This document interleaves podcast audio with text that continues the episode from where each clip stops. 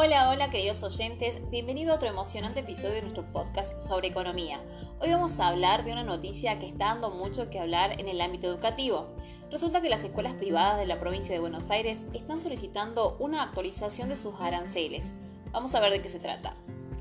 La Asociación de Instituciones Educativas Privadas de Buenos Aires, también conocida como AIPA, presentó un pedido formal a la Dirección General de Escuelas Bonaerenses. ¿Y qué están pidiendo exactamente? Una actualización de los aranceles del mes de mayo. Esto se debe a que las escuelas privadas necesitan hacer frente a los costos derivados de los nuevos incrementos salariales acordados en las paritarias con los gremios docentes.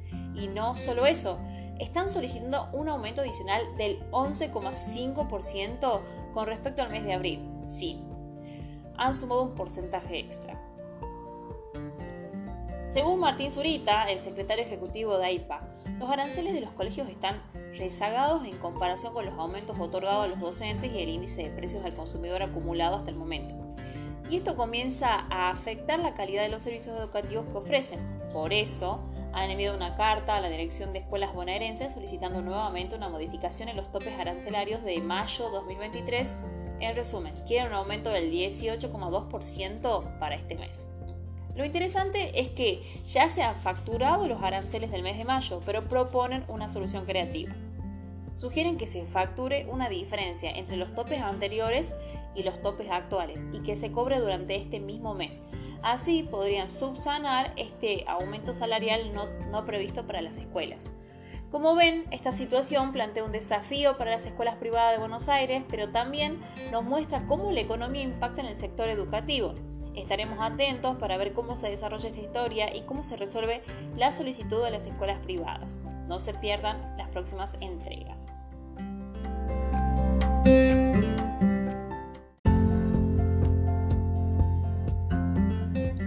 También quiero compartirles una excelente noticia que seguro alegrará a muchas pequeñas y medianas empresas, así como entidades sin fines de lucro. Se ha implementado un alivio fiscal para aliviar las deudas. El Poder Judicial Nacional ha tomado medidas para ayudar a los contribuyentes más pequeños y ha establecido un nuevo plan de facilidades de pago para las deudas vencidas hasta el 30 de abril de 2023.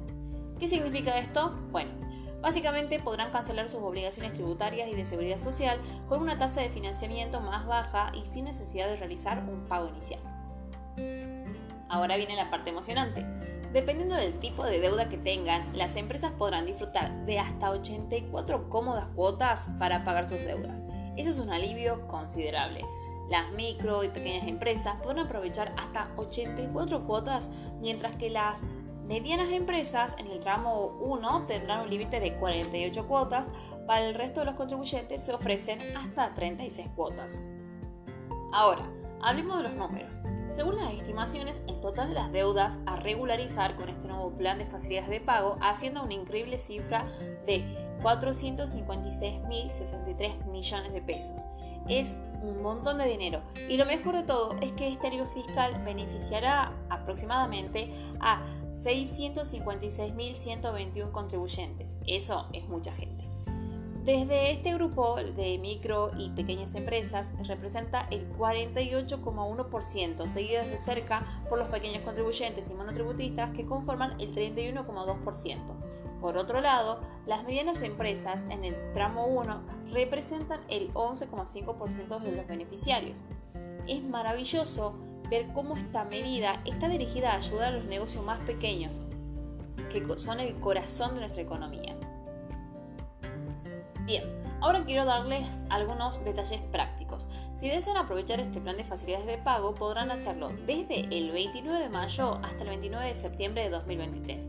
Para acceder al programa deberán ingresar con su clave fiscal al servicio Mis Facilidades y seleccionar la opción correspondiente. Es importante estar atento a estas fechas para no perder la oportunidad. También es importante tener en cuenta que este plan de pagos no implica una reducción de intereses ni la eliminación de las secciones correspondientes. Eh, sin embargo, es una oportunidad para ponerse al día y regularizar su situación financiera. Además, es importante mencionar que no se podrá utilizar este plan para reformular planes de pagos ya existentes.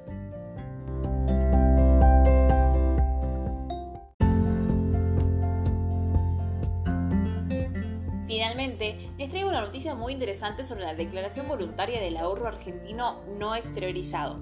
El gobierno ha presentado al Congreso un proyecto de ley llamado Declaración Voluntaria del Ahorro Argentino No Exteriorizado, con el objetivo de regularizar la situación fiscal de personas físicas, sucesiones indivisas y empresas.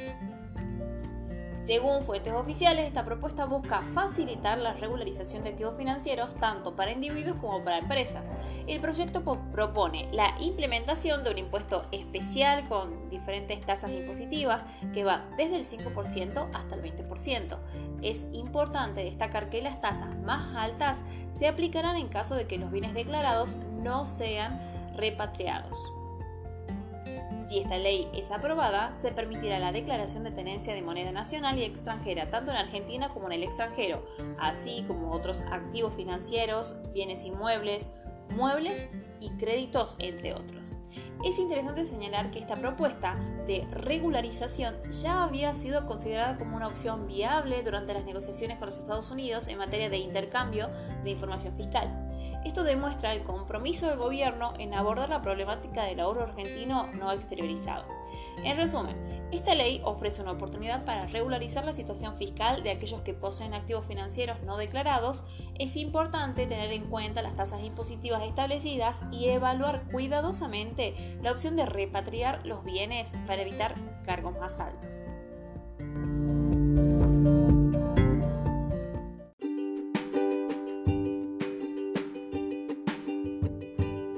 Esperamos que esta información les haya sido útil y los invitamos a estar atentos a más noticias de economías. Hasta la próxima.